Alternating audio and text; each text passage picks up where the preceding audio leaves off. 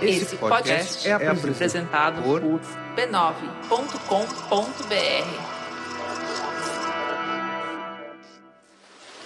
Este podcast é uma produção da Rádio Guarda-Chuva. Jornalismo para quem gosta de ouvir. Você já deve ter escutado que, por conta da pandemia do novo coronavírus, o mundo como a gente conhecia mudou para sempre. Isso é verdade.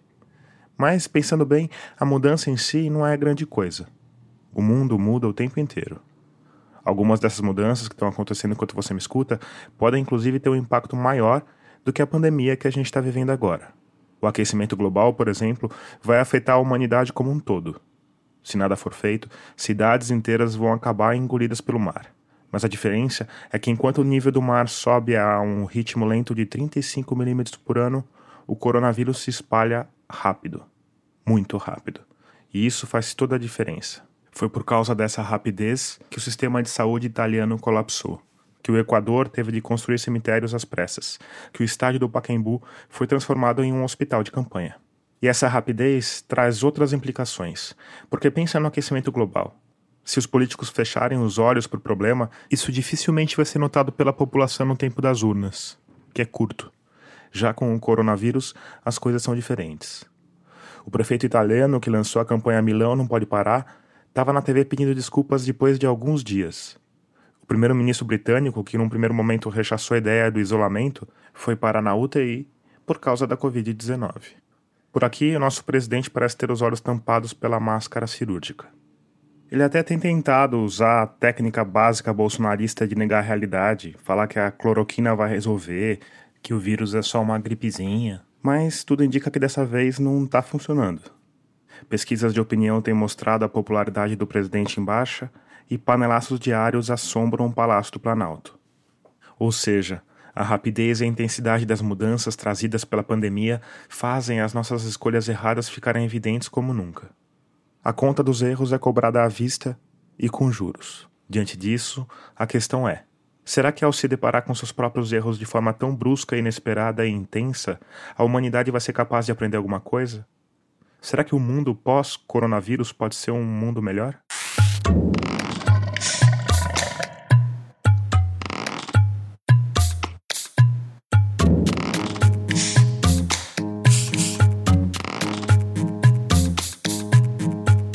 Eu sou Tomás Chiaverini e o 25 episódio de Escafandro já começou. Ele vai ser o primeiro de uma série em que eu vou conversar com especialistas de diversas áreas para entender as lições que a pandemia pode trazer para a gente. E eu começo com um dos setores mais afetados pelo vírus, a economia. Mas antes de ir adiante, eu preciso te lembrar que a Rádio Escafandro depende da sua colaboração para seguir no ar. E eu sei, os próximos meses vão ser um período de dificuldade para muita gente. Para iniciativas independentes como a Rádio Escafandro, não vai ser diferente. A única vantagem é que o nosso modelo de financiamento é baseado na coletividade. Quer dizer, se você doar R$ reais por mês, esse valor dificilmente vai pesar no seu orçamento. Mas se metade dos nossos ouvintes doarem R$ reais, a gente consegue atravessar esse período difícil com tranquilidade. Então, se você quiser e puder apoiar, é só ir lá em catarse.me escafandro ou em picpay.me escafandro e escolher o valor com o qual você quer contribuir. Se você já apoia o projeto, fica aqui o meu muito obrigado.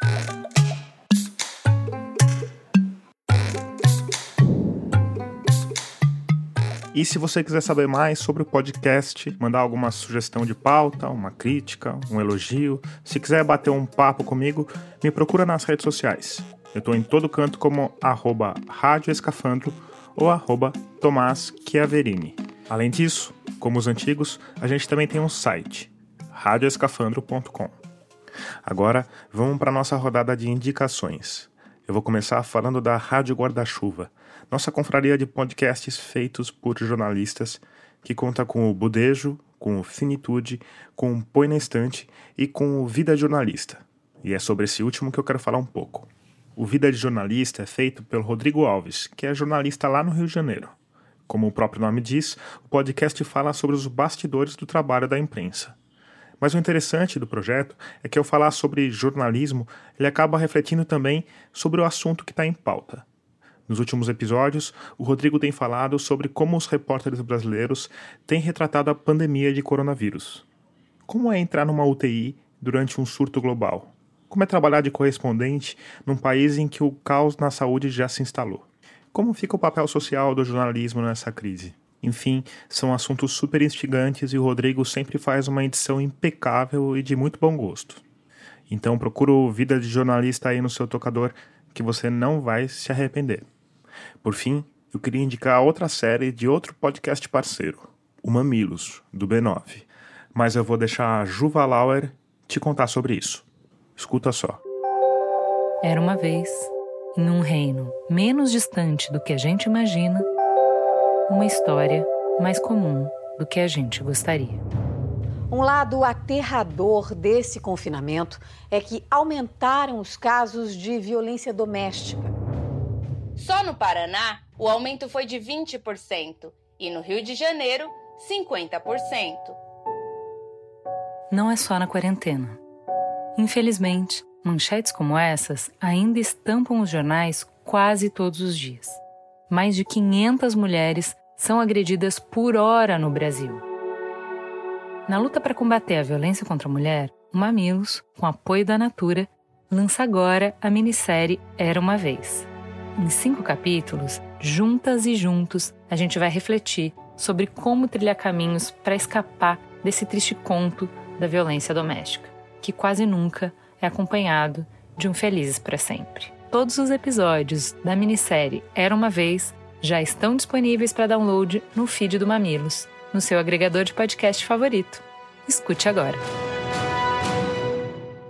E agora, sem mais delongas. Eu sou economista. Marcelo Manzano. Fiz toda a minha formação, mestrado, doutorado, pós-doutorado na Unicamp. Então ainda trabalho como professor universitário, principalmente. Economia brasileira, introdução à macroeconomia. E como pesquisador, eu atuo no campo de pesquisas do mercado de trabalho as causas do desemprego, informalidade, precarização, enfim. Também já trabalhei em governos, em prefeituras, né, em órgãos públicos. Eu fui procurar o Marcelo porque ele pertence a uma linha de pensamento popularizada pelo economista britânico John Maynard Keynes, que hoje costuma ser chamada de linha heterodoxa, mas que por conta da pandemia tem sido cada vez mais vista com simpatia pelos ortodoxos.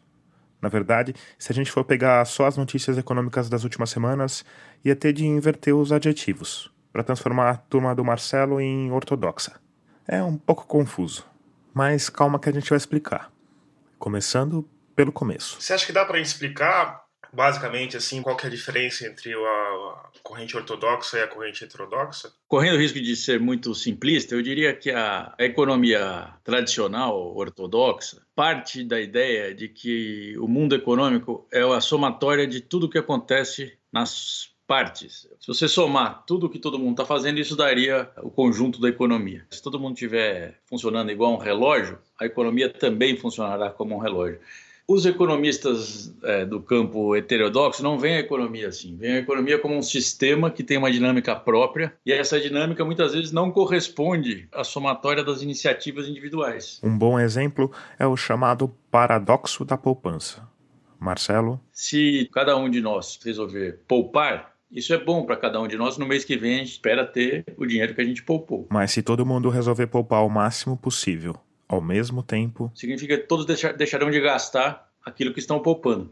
Se deixarão de gastar, alguém deixará de receber. Então, a poupança do outro não vai acontecer porque ele não recebeu. Logo, no conjunto, a sociedade inteira vai perder, porque o gasto de um é a renda do outro. Por causa de fenômenos desse tipo, segundo Marcelo, os economistas heterodoxos tendem a ver a economia como um sistema mais complexo. Por isso que a macroeconomia é um campo que surge com a heterodoxia. Tem um esforço para entender as determinações do sistema e não das partes. E na prática isso quer dizer o quê? Os economistas ortodoxos estão sempre muito mais atentos a o que a gente chama a dimensão da oferta, como é que a empresa produz, qual é a sua eficiência, quais são os seus custos, ou o trabalhador, o que ele tem para oferecer como trabalhador. A heterodoxia fala, olha, não, o problema não está tanto na oferta então, e mais na demanda. E a demanda não surge de forma espontânea. Principalmente porque empresas e pessoas têm receio de gastar. Por conta da incerteza sobre o futuro, os agentes econômicos tendem a ter uma precaução muito grande para gastar. A incerteza sobre o futuro está sempre lá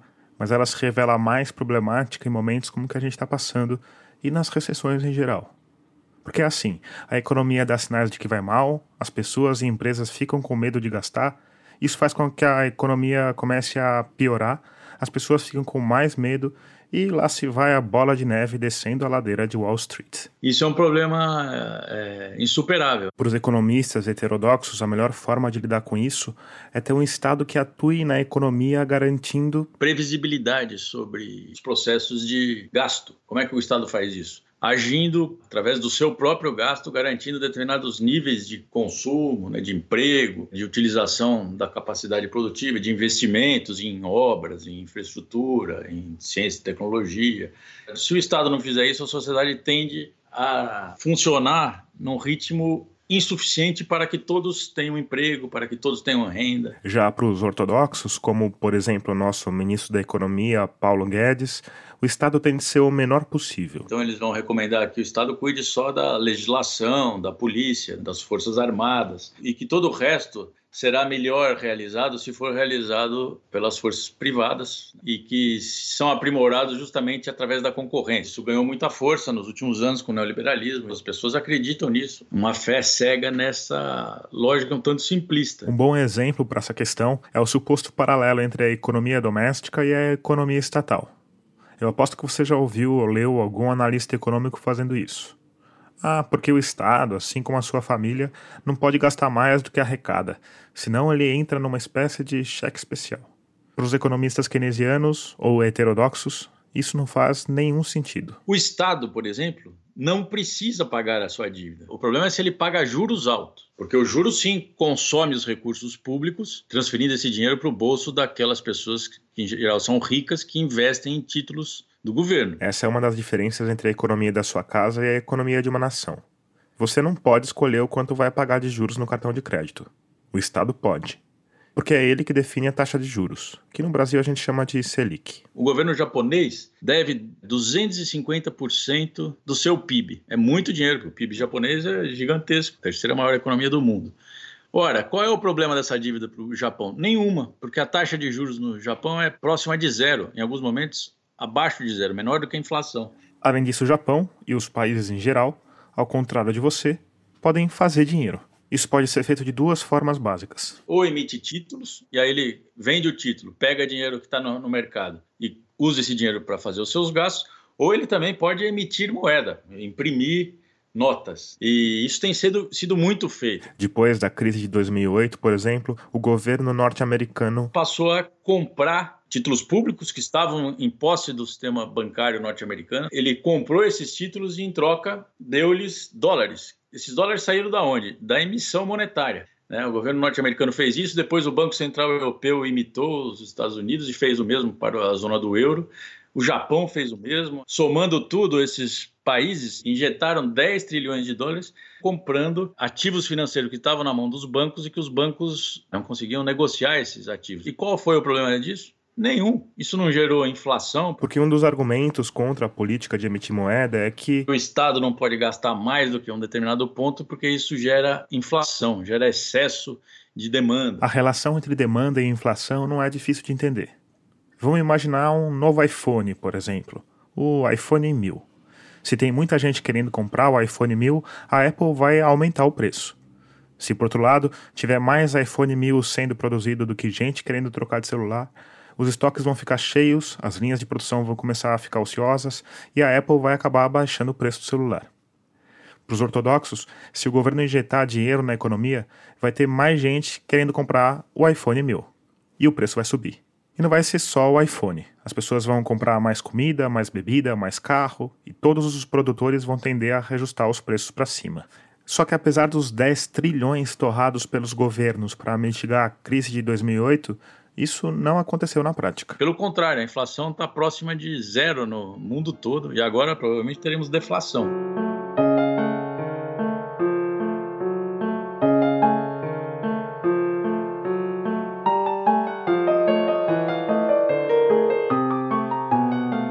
Agora, se na prática ele funciona mal, por que a gente ama tanto o modelo neoliberal? Por que os olhos do empresariado brilham diante de homens como o Paulo Guedes? É um raciocínio abstrato, simplista, muito imediatista e que usa algumas impressões que na nossa vida cotidiana parecem verdadeiras, então as pessoas tendem a, a, ter uma aderência muito grande a essas ideias, imaginando que elas podem ser reproduzidas por tudo. É a história do paralelo entre as contas do governo e as contas da sua casa. É uma força de argumento que faz com que a ortodoxia, em geral, tenha grande simpatia de muita gente. Mas para o Marcelo Manzano, por trás dessa força existe outra, que tem a ver com a reprodução de um modelo econômico que beneficia fortemente os possuidores de riqueza, os tais do 1%. São os mesmos caras que ultimamente têm criado narrativas estrambólicas para justificar a oposição ao isolamento e garantir que o capital continue fluindo para o bolso deles caras como esse aqui. Eu sou totalmente contrário a esse lockdown que nós estamos tendo no Brasil. O Brasil não pode parar dessa maneira, o Brasil não aguenta. O empresário Júnior Duski dono da rede de hamburgueria Madeiro. Nós não podemos, é, por conta de 5 mil pessoas ou 7 mil pessoas que vão morrer, eu sei que é muito grave, eu sei que isso é um problema, mas muito mais grave é o que já acontece no Brasil. Tem esse outro aqui. Esse isolamento vai custar muito mais caro. O investidor empresário e apresentador de televisão Roberto Justus. Você está preocupado com os pobres? Você vai ver a vida devastada da humanidade na hora do colapso econômico, da recessão mundial, dos pobres não terem o que comer, das empresas fecharem, dos desemprego em massa. Não dá para comparar com um vírusinho que é uma gripezinha leve para 90% das pessoas. Então há todo um aparato econômico para justificar a vida desses caras, né? Para justificar para eles mesmos, para eles dormirem tranquilos, sabendo que aquilo é resultado de forças naturais do mercado, né? Que não há nenhum tipo de imoralidade no que eles estão fazendo. Para isso eles precisam de uma teoria que seja bonitinha, bem acabada, né? Mas segundo Marcelo, aquela fé cega no pacote liberal que já andava cambaleante desde a crise de 2008 foi aniquilada pela pandemia. O campo ortodoxo desapareceu. E de uma hora para outra. Todos viraram keynesianos, todos viraram heterodoxos.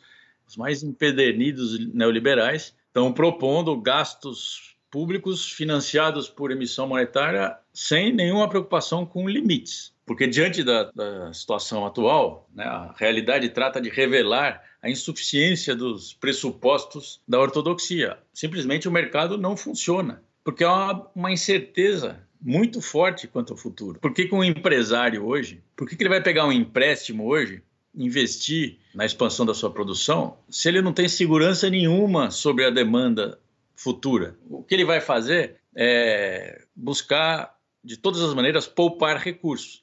Como ele vai fazer isso? O vizinho dele vai fazer isso, a família dele vai fazer isso, o país vizinho vai fazer isso. Ninguém vai gastar e o que a gente vê é o colapso da demanda. Olha aí, o paradoxo da poupança de volta.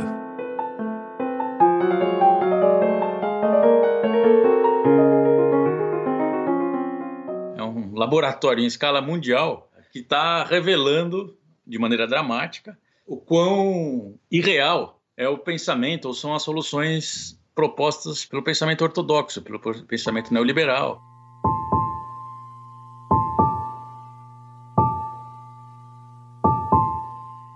Essa não é a primeira nem será a última crise global da economia capitalista.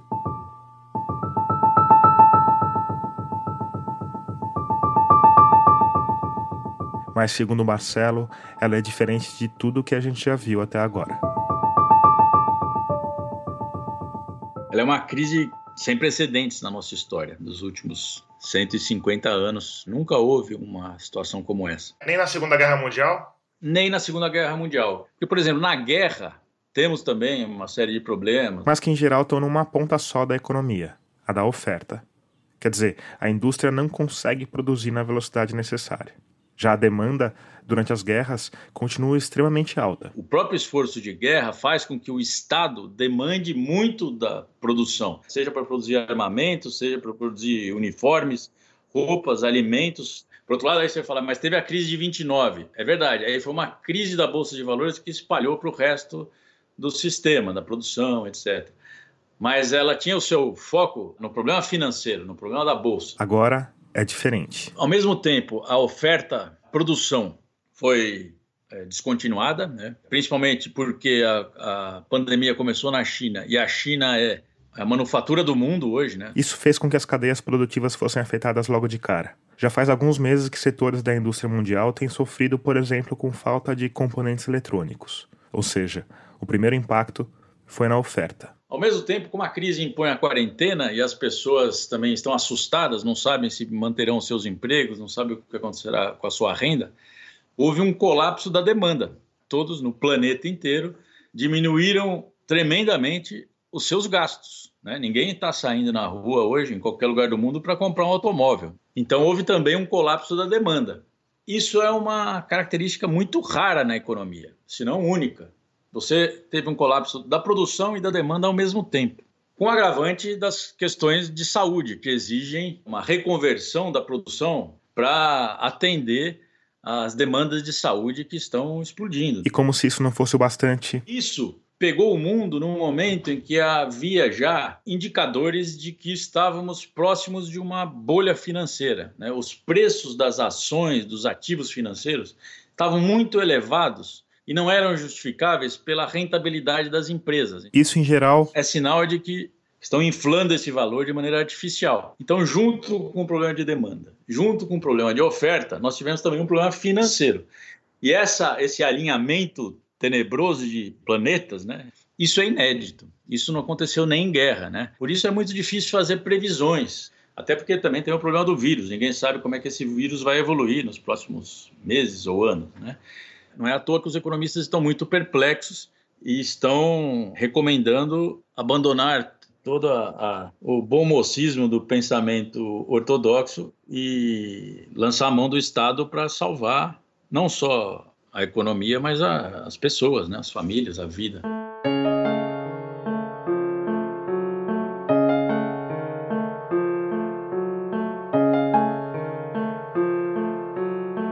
Os acadêmicos e cientistas, mesmo aqueles do campo das humanas, não costumam gostar muito de exercícios como o que eu propus nesse episódio. O nosso mundo é complexo demais para fazer previsões, a história não se repete, e lições, mesmo aquelas aprendidas sob situações extremas como uma pandemia, são assimiladas das maneiras mais diversas. Mas a gente que é jornalista insiste em coisas desse tipo. Eu acho que é porque, no fim, é uma forma da gente pensar sobre o mundo e sobre o nosso papel nessa sociedade sem precisar virar historiador, ou economista, ou cientista. Eu sei que daqui a alguns anos esse episódio vai estar tá recheado de hipóteses que não se concretizaram. Mas para mim, o que importa é que a gente pense juntos sobre elas. Será que a experiência da Inglaterra no pós-guerra, por exemplo, serve para os dias de hoje de alguma forma?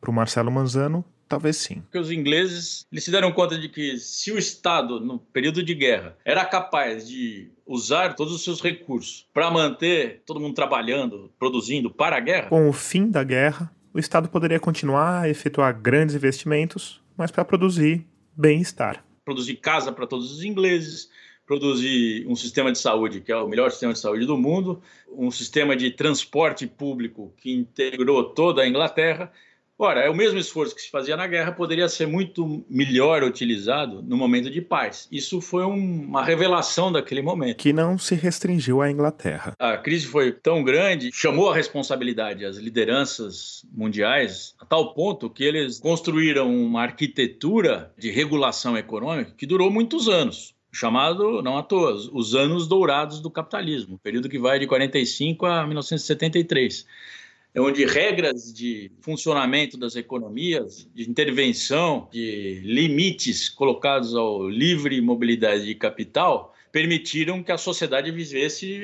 no seu máximo dentro do que é possível numa ordem capitalista. Então, o welfare state, o estado de bem-estar social, se consolida nesse momento. Eu acho que a gente pode viver algo parecido agora. As pessoas vão perceber que o SUS tem que ser muito mais robusto do que ele é. É o mesmo a educação, é o mesmo a ciência. O Brasil nunca investiu muito em ciência, mas é, com a austeridade econômica que vem de 2015 para cá, a cada ano foram sendo retirados recursos da área de pesquisa, ciência, tecnologia. Ora, se nós não tivermos ciência, nós estaremos sempre vulneráveis em momentos de colapso, de crises. Né? Os países estão utilizando os recursos que eles têm, os testes, os medicamentos que venham a ser desenvolvidos, eles vão priorizar atender o público deles. Nós não temos como nos proteger disso. O mercado não oferece uma solução. O mercado não funciona nessas horas.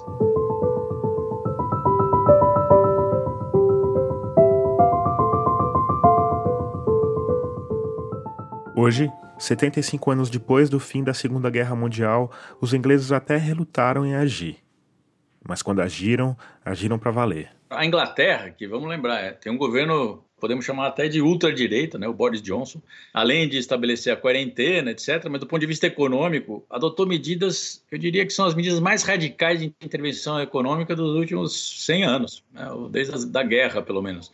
Por exemplo, ele está, praticamente estatizou a folha de pagamento das empresas. O governo inglês, país que é a pátria do liberalismo, está se responsabilizando por pagar 80% do valor dos salários de todas as empresas inglesas, até o limite máximo de 2.500 libras. O que equivale a quase 16 mil reais. E os ingleses não foram os únicos. No final de março, os Estados Unidos fecharam um pacote de 2 trilhões de dólares para amenizar os efeitos da pandemia. Isso equivale a mais de 10 trilhões de reais.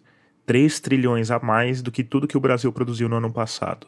Isso está acontecendo em muitos países. Né? No Brasil, como você deve saber, isso também está acontecendo, principalmente com a criação, por parte do Congresso, de uma renda emergencial de 600 reais para milhões de pessoas que podem ter ficado sem trabalho. Mas a gente saiu atrasado.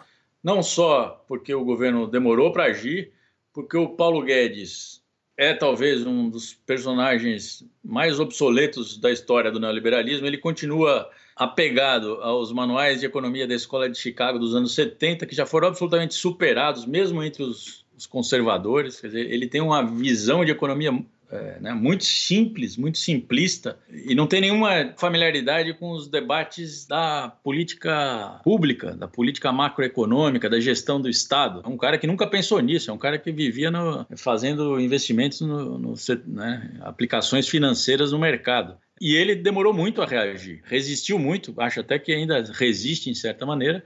Então nós estamos na rabeira do mundo. E quem está na dianteira? A China é, a despeito do seu sistema político, claro, é, não dá para separar uma coisa da outra, mas está enfrentando muito bem, não só a crise, mas como os últimos 30 anos. É um período de inegável superioridade da ordem econômica chinesa e sairá dessa crise certamente muito fortalecido. Para o Marcelo Manzano, a vantagem da China, tanto no controle da pandemia quanto no sucesso econômico recente, tem a ver com uma mesma variável. Há uma centralização das decisões de comando, é, do investimento, né?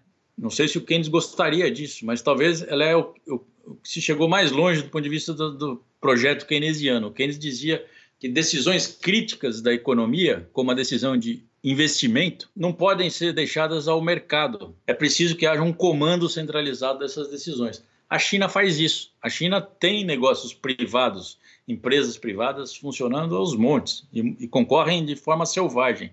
Agora, as decisões de investimento, a decisão do que, que vai ser produzido, para quê, em qual quantidade, essas decisões passam por um órgão central. Esse modelo está se revelando muito mais eficiente para enfrentar tanto os períodos de normalidade quanto os períodos de crise. E os países escandinavos? Porque a questão da China, que eu acho incômoda, é a privação do, do bem-estar pessoal, né? As pessoas ainda trabalham muito, porque essa ideia de que a gente tem que levar a vida trabalhando, gerando riqueza e gerando produção, e que agora a gente também está tendo um momento para repensar isso. Como é que você vê isso? Porque eu acho que o modelo escandinavo vai muito mais nesse sentido de vamos trabalhar menos, vamos, sei lá, para o parque tomar sol, sabe? É, é um aspecto central, eu acho, né? Que, que essa crise coloca em cima da mesa que a gente vai ter que lidar com ele e ainda bem. Qual é o sentido do trabalho nos dias de hoje? E concordo com você, os orientais se, se entendem como partícipes de um projeto da sua vila, do seu, da sua província, eles se entregam a isso sem questionar, né? É, dão muito menos valor às suas, à sua, sua individualidade, aos seus anseios particulares, né? Agora, voltando ao mundo ocidental, onde estamos, eu acho que o modelo da Escandinávia me parece o mais avançado. Eu até tive a oportunidade de morar na Suécia algum período da minha vida e tive um tempo atrás num congresso internacional é, e tinha um representante da Alemanha, um, um economista alemão, e ele falava: Ó, oh, vocês ficam falando bem da Alemanha, porque a gente estava discutindo sobre o, as relações de trabalho na Alemanha, etc. Vocês ficam olhando para a gente, mas a gente olha para a Escandinávia. A gente quer chegar lá, né? Manter algumas qualidades da economia de mercado, com forte presença do Estado, seja garantindo o bem-estar, seja regulando as próprias relações de mercado, né? Mas mesmo esses países vão ter que se reinventar. E a questão do trabalho tá, é central, né? O sentido do trabalho. Precisamos trabalhar tanto? O Keynes escreveu em 1931, se não me engano. Se engana, Marcelo, mas só por um aninho. Foi em 1930. Perspectivas econômicas para os nossos netos, né?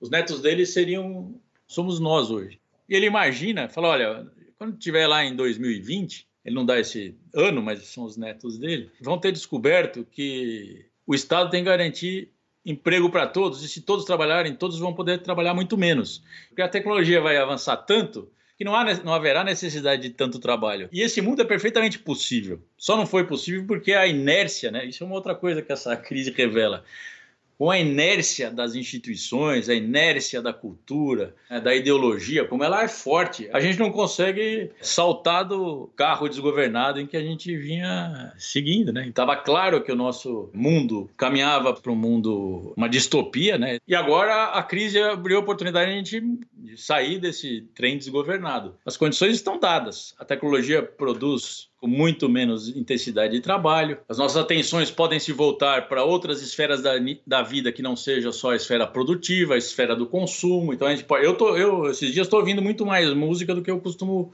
ouvir, estou lendo muito mais literatura do que costumo ler. Imagino que isso está acontecendo no Brasil inteiro. Estou conversando mais com as pessoas por telefone, por WhatsApp, mas estou conversando.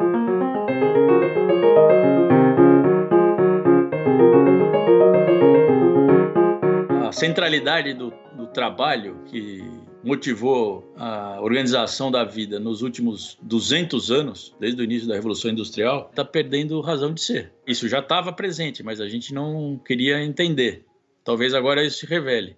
Certamente o renda mínima que está sendo adotado para todos os países nesse momento de crise, certamente vai se manter em vários países depois da crise. A discussão sobre a renda mínima ou renda básica realmente tomou conta do mundo econômico.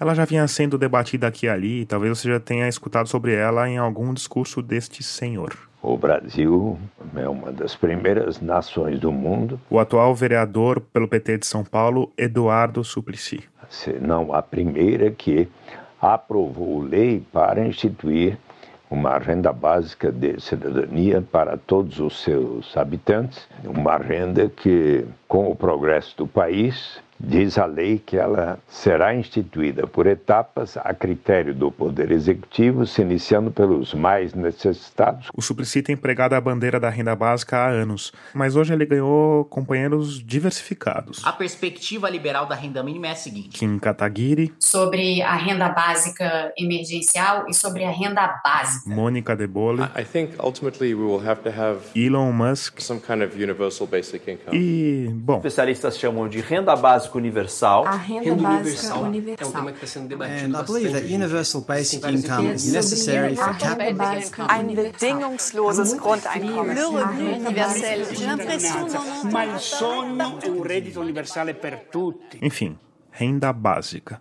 Para saber melhor o que isso significa, eu conversei com o presidente da Rede Brasileira de Renda Básica, o Leandro Ferreira. O Leandro tem trabalhado e estudado o assunto há bastante tempo ele é assessor do vereador Eduardo Suplicy e foi um dos idealizadores do projeto de renda básica emergencial de 600 reais, aprovado pelo Congresso e sancionado pelo presidente da República. Quando esse debate da renda básica começou a surgir no mundo, algumas organizações da sociedade civil se uh, dispuseram a organizar uma campanha junto com a gente pela aprovação de uma renda básica emergencial. A campanha começou como quase tudo começa hoje em dia com um site. rendabasica.org.br. Lá foi feita uma campanha de assinaturas e de adesão de novas organizações da sociedade civil. Aderiram desde o MST até movimentos de responsabilidade empresarial. A proposta inicial era que se garantisse 300 reais por pessoa que está no cadastro único. Né? O Congresso sentiu, em parte, a pressão e com alguns interlocutores pudemos aí uh, entrar na agenda de discussões, inclusive apoiados pelos economistas liberais. Vários projetos foram apresentados tentando atingir as expectativas do que a gente estava propondo na campanha. E no fim aprovaram um pacote para trabalhadores informais e microempreendedores individuais que começou a valer na segunda semana de abril. Foi muito interessante que todos os partidos tenham votado a favor da proposta, né? Muitos deles tentaram competir pela maior visibilidade possível, que é algo que a gente costuma ver bastante uh, junto aos congressistas, né? E nesse momento não foi diferente. Eu conversei com o Leandro no final de março e na época o Congresso já tinha aprovado a renda emergencial, mas o ministro da Economia Paulo Guedes parecia fazer o possível para atrasar a aprovação, dizendo, por exemplo, que ela dependeria de uma proposta de emenda à Constituição. Está surpreendido com esse nível de dificuldade, né? Quem tanto apregoa que tem capacidades técnicas e de gestão, olha, tá faltando aplicar essas capacidades aí para essa situação. Aí eu pedi para o Leandro me contar um pouco de como foi o processo de negociação com os congressistas em plena quarentena. Nossa, a gente passou os últimos dias assim em reuniões cotidianas, hora a hora com os parlamentares e tal, né? Segundo ele, foi uma experiência e tanto. Tem de tudo, né? Porque assim, uma coisa é você negociar com o parlamento num período normal. Outra coisa é você fazer isso à distância, né? Teve um dia aí que teve reunião do grupo da coordenação da campanha com um grupo de parlamentares foi até o dia em que é, teve o primeiro pronunciamento aí do presidente Bolsonaro na rede de televisão e a gente estava em reunião bem nessa hora, todo mundo nas suas casas jantando ou já indo tomar banho para dormir, e aí todo mundo saiu da frente do celular ou assistiu o pronunciamento em conjunto enquanto debatia a renda básica e voltou e depois continuamos comentando os aspectos do pronunciamento, então algo assim completamente pitoresco do ponto de vista vista é, dos acontecimentos que eu acho que dificilmente vão se repetir na minha vida, assim. Todo mundo fala, oh, peraí, peraí, já, já voltamos aqui pro, pro nosso diálogo virtual, porque agora vamos assistir bater panela. Tinha deputado que era mais conservador na conversa, tinha os que eram mais progressistas. E teve deputado batendo panela? Ah, teve. Eu dou os nomes depois para quem me perguntar. O Leandro fez questão de deixar o caminho para quem quiser perguntar pelas redes sociais dele. É só buscar por leandrogpp.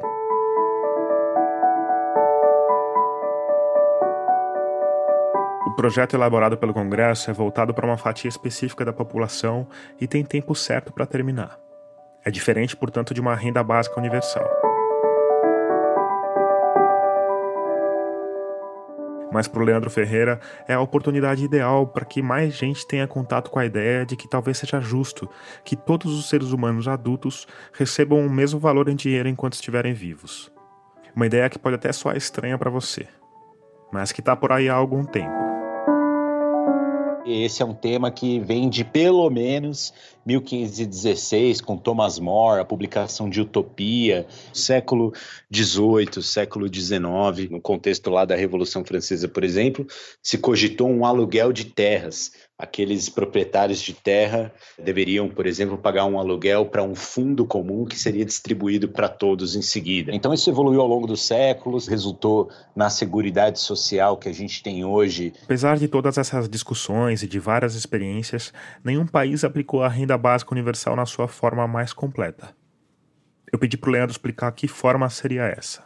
A renda básica tem algumas características. A primeira delas, talvez seja a mais conhecida, é que ela é uma proposta é, que se pretende universal. Pobres, ricos, jovens, velhos, todo mundo recebe o mesmo valor. Outra característica é que ela é incondicional. Quem recebe não precisa provar que está levando os filhos na escola, que está procurando um emprego, saindo com o cachorro para passear. A ideia aqui é que o mecanismo não restringe a liberdade dos cidadãos. Outra característica é que ela é um benefício pago em dinheiro. Não é voucher, não é cupom, não é cesta básica. E de novo, a ideia é dar liberdade para as pessoas, deixar que elas escolham como gastar. Além disso, ela é paga periodicamente com regularidade. O objetivo aqui é permitir que as pessoas se planejem e aumentar a confiança no futuro. Lembra aquela história que o Marcelo Manzano falou de que a incerteza pode ser um problema para a economia? Então. E por fim, ela é um benefício individual. Não é para um grupo familiar, por exemplo. Isso facilita bastante no processo de distribuição e impede que uma pessoa centralize o recebimento do dinheiro de uma família, por exemplo. E aí, achou utópico? Pois, em certa medida, o Leandro Ferreiro também acha. A renda básica no mundo real, ela não vai é, começar da noite para o dia atingindo todas essas características que definem no debate clássico que é uma renda básica. A ideia é que a discussão avance aos poucos a partir de iniciativas mais localizadas, como a renda emergencial ou o Bolsa Família, por exemplo. A essa altura, eu imagino que você esteja esperando as perguntas no melhor estilo advogado do diabo pois eu tentei fazer todas elas. Primeiro, por que para todo mundo? Não seria melhor destinar o recurso a quem realmente precisa? Em algum momento no passado, é, a riqueza que era comum, a terra, a água, o ar, ela passou a ser privatizada e utilizada por determinados indivíduos que usufruíram de boa parte da riqueza desses ativos da sociedade sem que tivesse qualquer contrapartida para o restante daquela sociedade. Então foi usurpado um direito natural ao bem comum. A renda básica propõe que essa riqueza seja de todos. Então é algo que está num debate sobre o direito natural, sobre participação econômica e assim por diante. E essa história de distribuir dinheiro vivo sem qualquer contrapartida? Vai estar tá cheio de marmanjo gastando tudo em cachaça num dia só. Não seria melhor ter algum controle sobre como esse dinheiro é gasto? Num mundo em que todo mundo tenha alguma condição de se manter, é razoável pensar que alguém que tenha segurança de renda certamente vai se preocupar em fazer os seus filhos irem à escola, em fazer os seus filhos cuidarem da sua saúde. É só olhar para os mais ricos. Quanto mais dinheiro uma família tem, melhor educação ela procura dar para o seu filho, melhor saúde ela procura dar para o seu filho. E as contrapartidas? Não seria o caso de exigir, por exemplo, que as pessoas vacinem os filhos, votem, trabalhem para a sociedade de alguma forma? O fato de você se relacionar com o Estado por meio de sua burocracia, impõe ônus a esses indivíduos que estão na necessidade de proteção social. É uma relação conflituosa essa dos mais pobres com o Estado de terem que provar que são pobres o tempo todo para serem merecedores do seu benefício. Além disso, a focalização custa caro.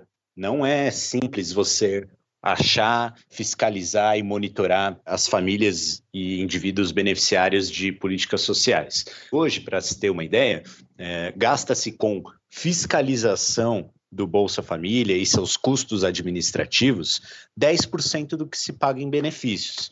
Se esse recurso fosse usado inteiramente para pagar, por exemplo, novos beneficiários, você pode pensar que a gente já teve no Brasil 50 milhões de pessoas no Bolsa Família. 10% a mais seriam 5 milhões de pessoas.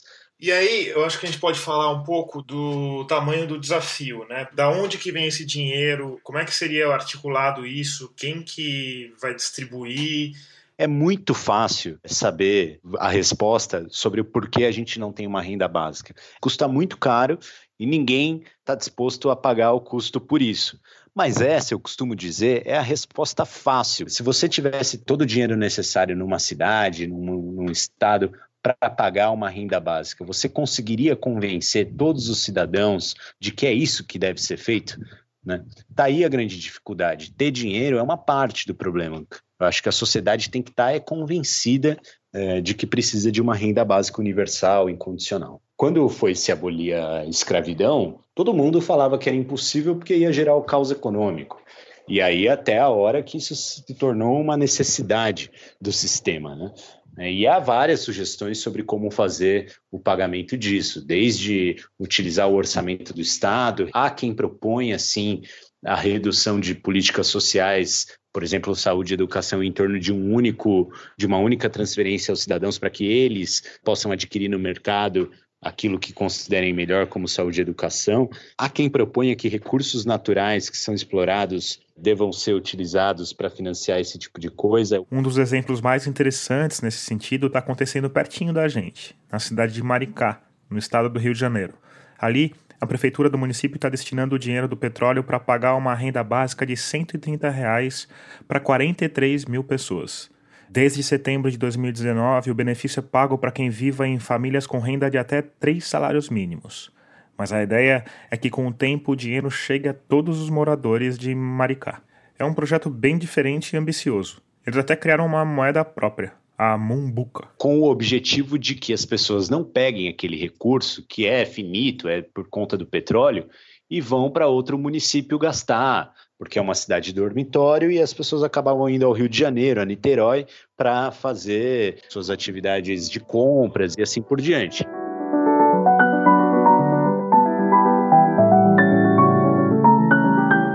Nos Estados Unidos se fala muito de taxar empresas de tecnologia, né? Porque são essas empresas que, de certa forma, vão lucrar com o desemprego, né? Na medida que elas fornecem a tecnologia para a indústria, por exemplo, né? Nos Estados Unidos está cada vez mais forte essa discussão sobre a renda básica em função da substituição da mão de obra por processos de automação. Né? Então, não estamos falando só do carro sem motorista ou do caminhão sem motorista, estamos falando de advogados que eh, são substituídos por robôs de programação que são capazes de escrever peças jurídicas. Na medicina, isso também vai ser muito presente. A gente falou bastante sobre isso no episódio 23, o médico e a máquina. E aí tem diversas propostas, né? Desde pagar um dividendo mensal às pessoas, até a proposta de taxação de robôs que o próprio Bill Gates chegou a defender para que se, seja instituída uma cobrança por processo de automação. Além disso, existe a possibilidade de se mandar a conta para o andar de cima. Taxação de grandes fortunas, né? que são obtidas, inclusive, em função desses processos de transformação do mercado de trabalho. Então, é uma das coisas que se fala muito por lá, taxar os bilionários. Né? Esses americanos comunistas, né? Exatamente, esses aí que estão cada vez mais comunistas, impressionante.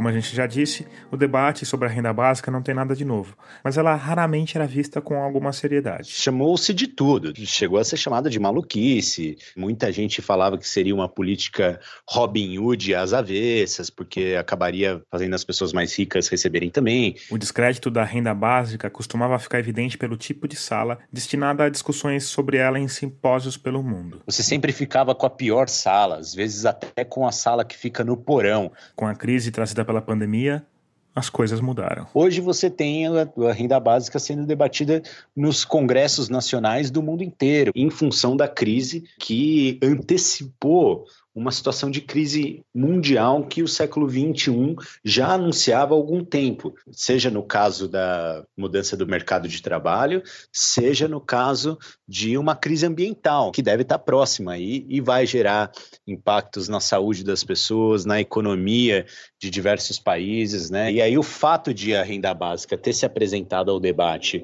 recentemente como uma opção ajudou a que ela fosse pescada como uma opção para o enfrentamento ao coronavírus. Né? Para o Leandro Ferreira, a crise atual tem mostrado que a disponibilidade de recursos é um debate menor a essa altura do campeonato. Né? E vale a pena a sociedade separar parte daquilo que tem hoje ou vai ter no futuro por meio do endividamento dos países para garantir uma situação mais estável à sua população. A nossa aposta é que quem experimentou vai gostar, né? E quem tem que decidir sobre isso provavelmente vai se convencer um pouco mais da importância de que isso seja levado a sério. E se isso acontecer, a gente vai ter que lidar com mudanças profundas nas nossas vidas. Quando você garante uma renda universal básica para a população, você tem que reinventar a vida. Marcelo Manzano de volta. Qual será a preocupação fundamental da, da vida das pessoas se não será mais ganhar dinheiro? É uma boa questão. Que bom que nós temos que lidar com isso.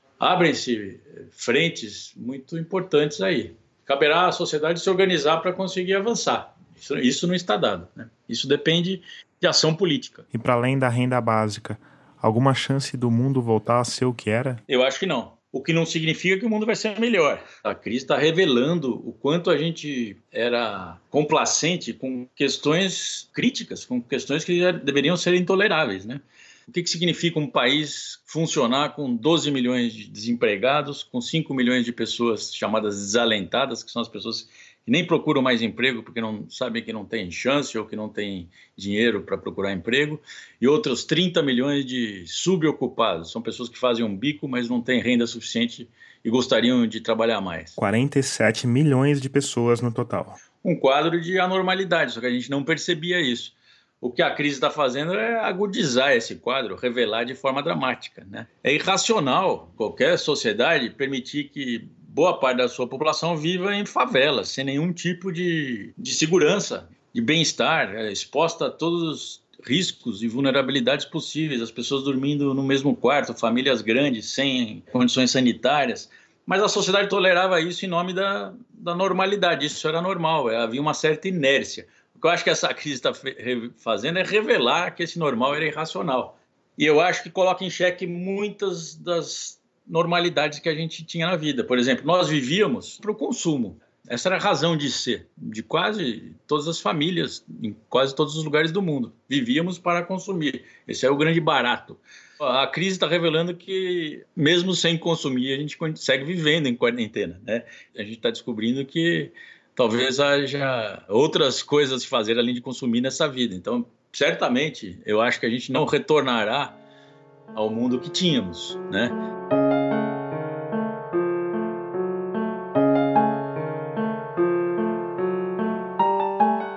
Outro, outro valor da sociedade contemporânea que eu acho que está em xeque é o amor ao dinheiro. Né? A nossa sociedade era obcecada pelo dinheiro. A vida das pessoas se dava com um único objetivo: acumular dinheiro. A gente via nas relações afetivas as pessoas dando preço às relações, né? o que os economistas chamam de precificar a vida. Os economistas é, ortodoxos dão preço a tudo, né? E, por exemplo, para você definir uma política de preservação da Mata Atlântica, tem que calcular qual é o seu preço aos olhos da sociedade e quanto a sociedade está disposta a oferecer para pagar.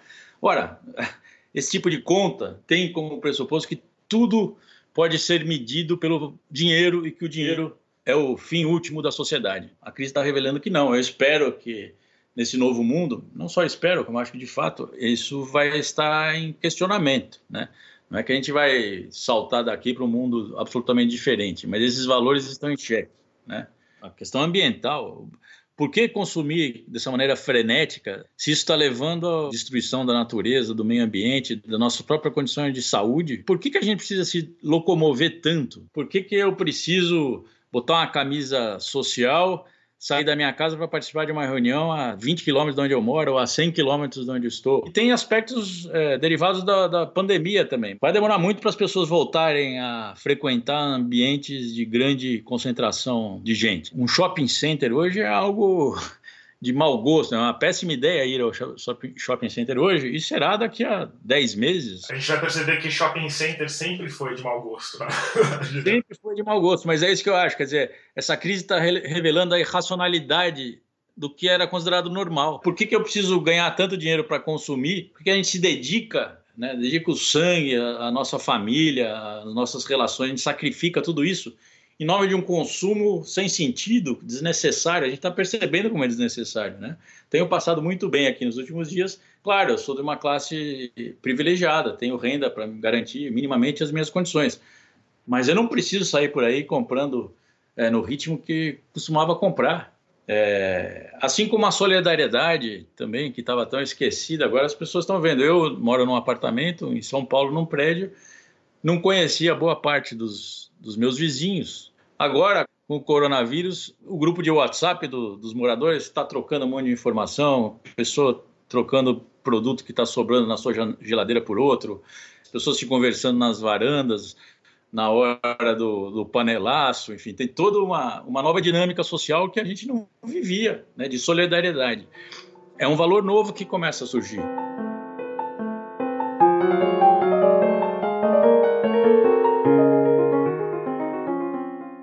Eu acho que haverá impactos na subjetividade muito profundos que a gente não tem condições de antecipar e nem condições de saber como a sociedade vai lidar com isso, porque isso, no limite, significa uma mudança nas relações de poder.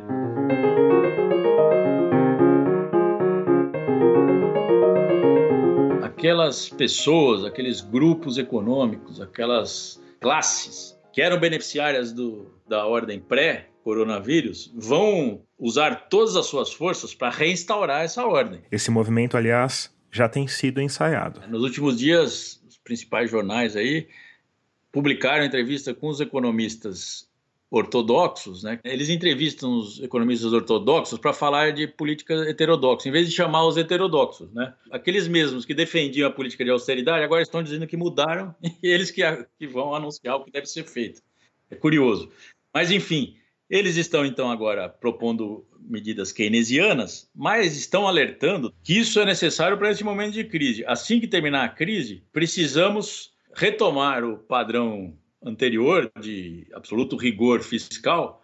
E mais do que isso, será a hora de pagar a conta. Para o Marcelo, isso faria o John Maynard Keynes rolar no túmulo, porque as propostas dele não eram para momentos de crise. Eram propostas para períodos de paz ou de tranquilidade, de normalidade, entre aspas, econômica, é, justamente para que as crises não ocorressem. O keynesianismo é importante para garantir estabilidade no sistema, e não só para atuar como bombeiro durante o momento em que tudo está se desmanchando. Por essas e outras. Sim, eu acho que a gente tem o risco de lá na frente, passado o furacão, os ortodoxos voltarem talvez até com mais sede, dizendo agora precisamos pagar pelos nossos. É engraçado, tem uma coisa meio religiosa aí, né?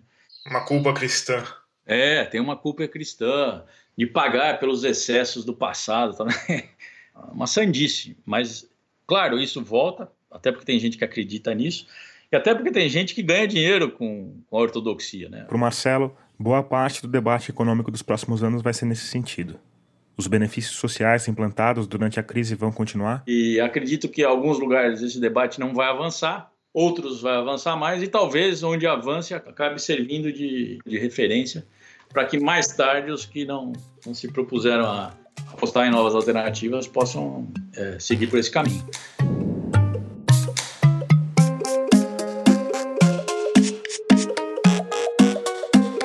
Termina aqui o 25 episódio de Escafandro. Eu sou Tomás Chiaverini e concebi, produzi e editei esse podcast. A trilha sonora desse episódio é do Paulo Gama. A mixagem de som do Vitor Coroa. Obrigado por escutar e até o próximo mergulho daqui a 15 dias.